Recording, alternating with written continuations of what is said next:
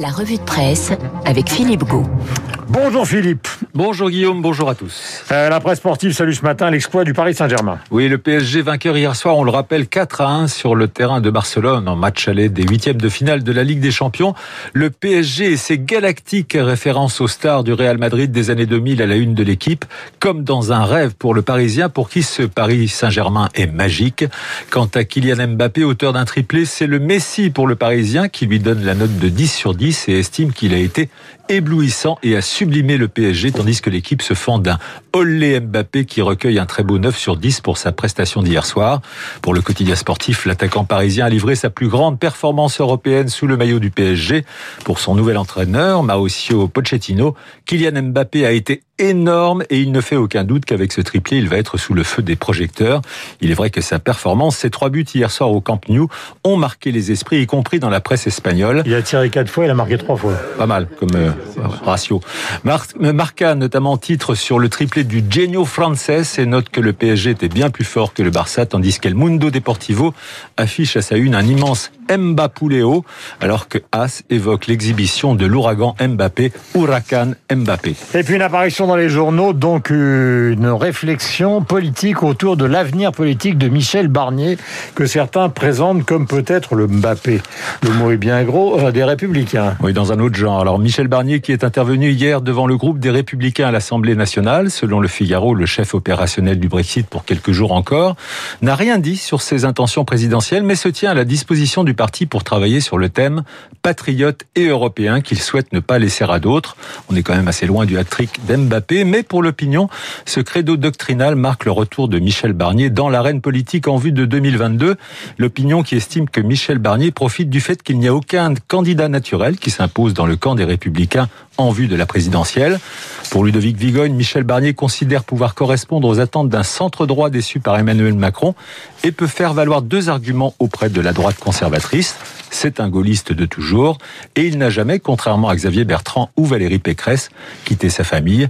L'opinion qui cite également un ministre haut placé pour lequel Michel Barnier est, je cite, beaucoup mieux préparé qu'on l'imagine. Cela peut être très dangereux, un vieux sage. Sinon, les unes de la presse sont assez disparates ce matin. En effet, Guillaume, dans la presse nationale, il est question de la légalisation du cannabis pour lequel certains députés demandent une nouvelle législation à la une de Libération qui titre malicieusement sur la joint venture à l'Assemblée et détaille le plaidoyer des députés Daniel Obono de la France Insoumise, Jean-Baptiste Moreau de la REM et Robert Reda des Républicains pour une nouvelle législation sur le cannabis. Le Figaro évoque des élections régionales à haut risque pour la REM à quatre mois du scrutin repoussée, on le rappelle, au mois de juin. La REM qui a du mal à trouver des candidats de poids. La Croix appelle à vivre un carême autrement en ce mercredi décembre, un carême sans fin, une ascèse de plus face aux restrictions sanitaires. Pour l'opinion, l'hôpital est désormais l'obscur objet du désir des hackers, en référence aux attaques informatiques répétées contre les établissements de santé. Enfin, l'humanité, à travers un document, nous explique comment les grands labos font la loi dans le cadre des contrats vaccinaux.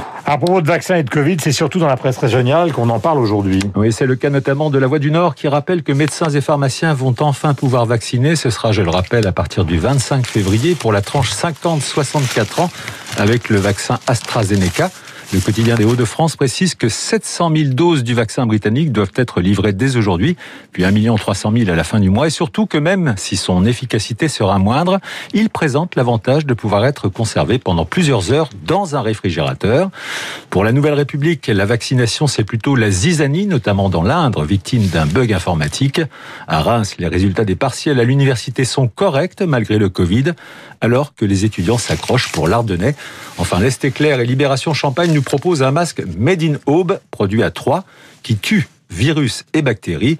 Développé par la société BioSerenity, ce masque mis au point par des chercheurs du CNRS, de l'INSERM et du CHU de Lille empêche les gouttelettes de vous contaminer et tue le virus grâce à la cyclodextrine. C'est une molécule dérivée de l'amidon de maïs qui est intégrée dans les couches non tissées de ce masque miracle. En cette période de crise sanitaire et donc économique, les marchés boursiers se portent bien.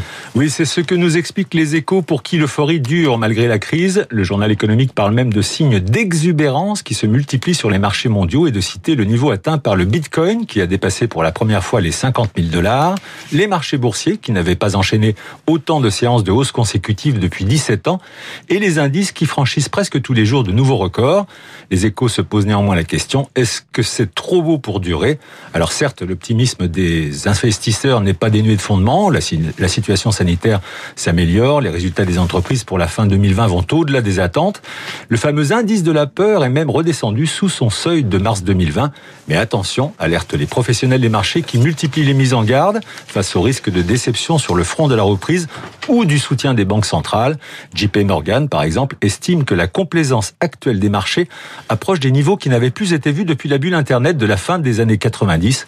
Et on sait très bien comment ça s'est terminé à l'époque. Les bulles, c'est bien connu, finissent toujours par éclater. Pour terminer, Philippe, vous allez nous faire flipper avec les dauphins, le jeu de mots. Alors oui, Guillaume, l'hécatombe sans fin des dauphins, comme le titre joliment mais tristement le Parisien aujourd'hui en France, ce n'est pas nouveau, mais tout de même, 100 000 de ces cétacés capturés dans les filets de pêche depuis 30 ans, déjà 5 000 tués en ce début d'année, des cadavres de dauphins retrouvés mutilés tous les jours quasiment sur les côtes atlantiques. Rendez-vous compte, 450 échouages entre le 1er janvier et le 15 février sur notre littoral. Un pic de mortalité encore jamais atteint. Un décompte macabre qui conduit l'association France Nature Environnement à porter l'affaire en justice. L'ONG qui participait hier à une réunion avec d'autres associations de protection animale et les pouvoirs publics a décidé de taper du poing sur la table et devant le refus de la ministre d'instaurer un moratoire sur certaines techniques de pêche jugées mortifères pour les cétacés, eh bien l'ONG va déposer un recours auprès du Conseil d'État contre Annick Girardin. Pour rappel, ces associations avaient demandé de fermer temporairement la pêche au chalut pélagique et au filet maillant fixe, deux techniques jugées très impactantes pour les dauphins par France Nature Environnement. La ministre avait refusé, mettant en avant cet engagement pris afin de réduire la mortalité des mammifères marins. Il semble que les chiffres du carnage que j'ai évoqués démontrent plutôt l'inefficacité de ces mesures ou alors leur mauvaise application par les pêcheurs. Il est 8h37. Merci Philippe. On se retrouve demain. Nous avons rendez-vous avec les esprits libres. Régis Le Sommier euh, pour Paris Match et donc Guylaine Ténémer.